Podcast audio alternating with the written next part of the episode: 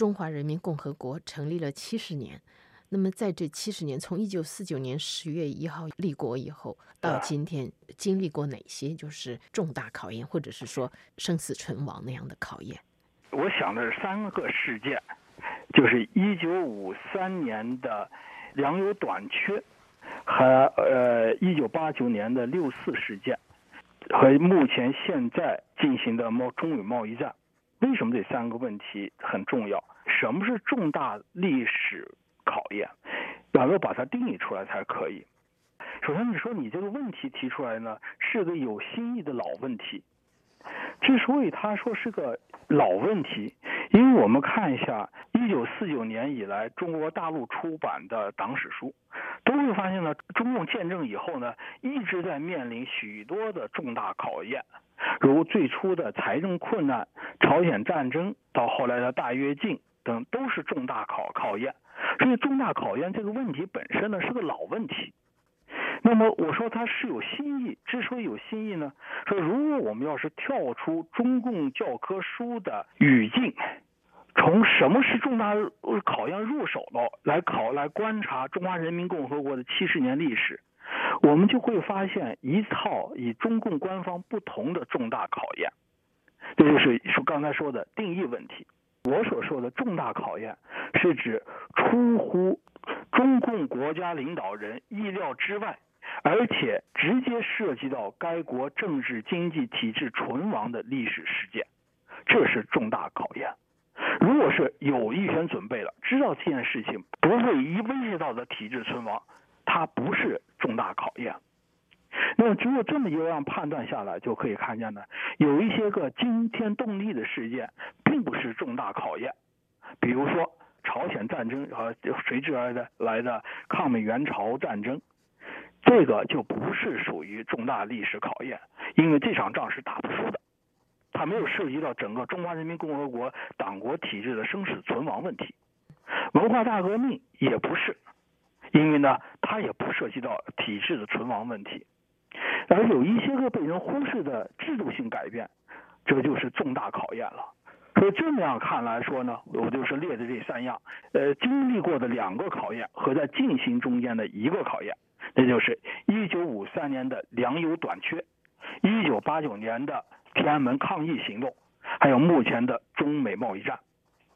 第一次考验是一九五三年出现的农产品短缺。这一次从农产品短缺的原因，是自朝朝鲜战争爆发以来，西方对中国的贸易禁运和大陆开始的第一个五年计划。当时的中国的发达地区，东北除外，一直的它的粮食一直是依靠依靠进口，而朝鲜战争爆发之后的呃贸易禁运就斩断了切断了这个进口渠道，而在中华人民共和国。在一九五三年开始的第一个五年计划，就要要一个需要用自己的农产品从东欧和苏联进口工业品，这两个相加，正好就造成了一九五三年夏季出现了全面的农产品短缺。为了应对这个短缺，中共呃最高决策当局就实行了叫粮油的统购统销。粮油统购统销这个词我知道，但是你说到这么重大的意义，这个我倒没想到。对，它的影响非常深远。我们就是在粮粮油统高统销之下生长起来的。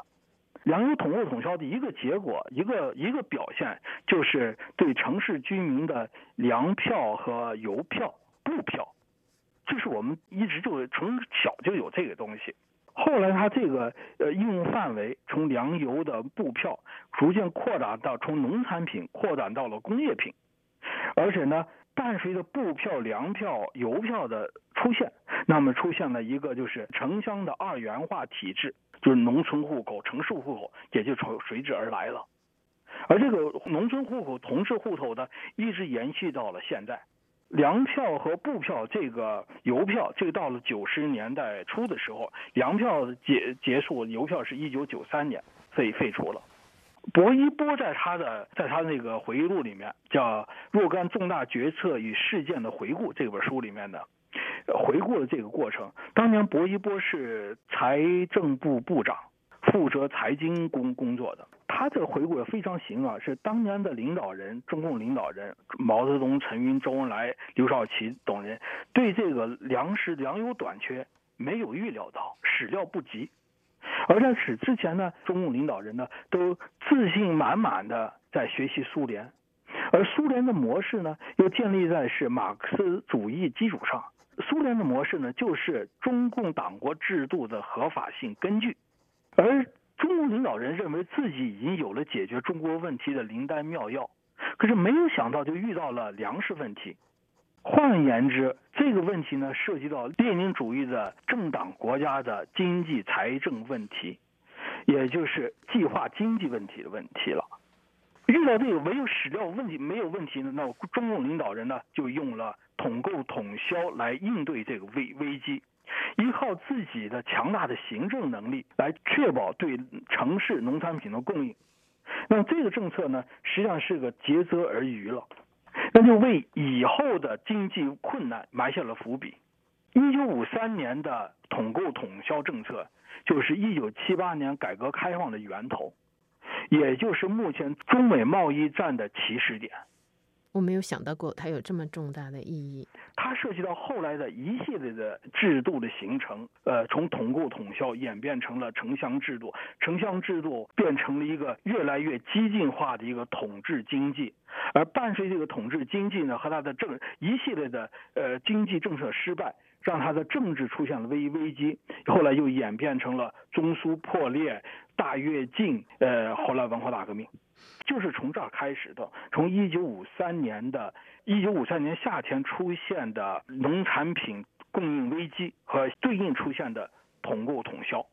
而这个呢，统购统销和农产品危机呢，又是的原因又是在于中共的五年计划，苏联模式的五年计划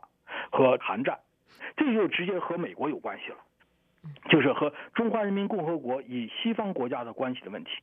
这是彼此相连相交的。听你这样讲呢，就是一九五三年的这个政策，就好像是一个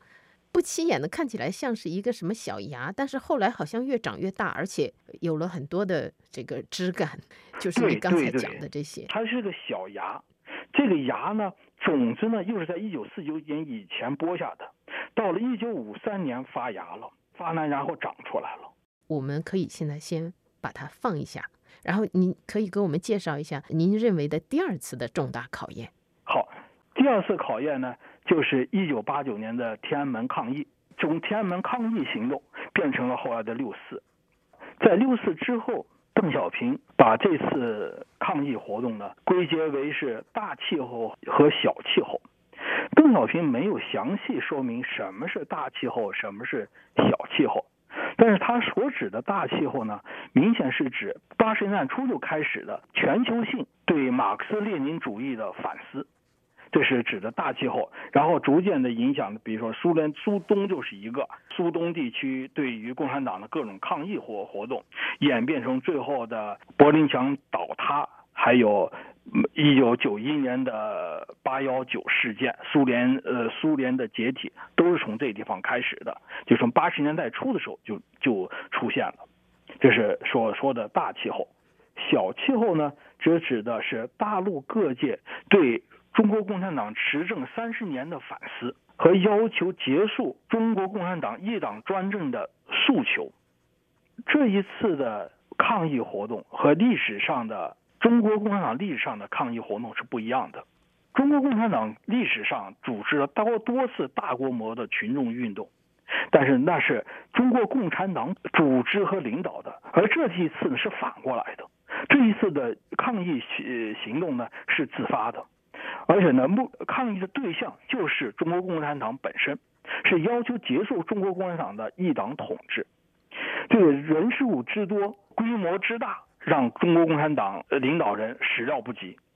而这一次抗议活动呢，又与中国共产党的改革计划、经济体制和出现的各种党内斗争相互交织，引发了中国共产党领导层的一种分裂。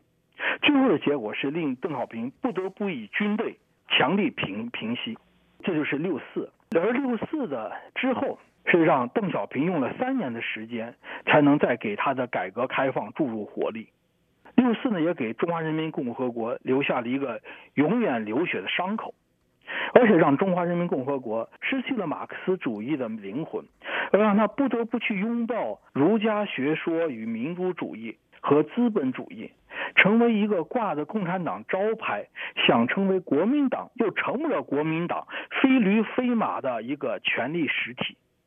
那么，为了把自己的政权合法性找到一个新的一个合法依据，那么后来就是从邓小平开始，我们看到他总是在做这件事情。邓小平当时当时提出了叫有中国特色的社会主义，到了江泽民时代又提江泽民提出了三个代表，胡锦涛提出了科学发展观，到了习近平提出了中国梦。但是真正这些是什么，没有一个人能说得清楚。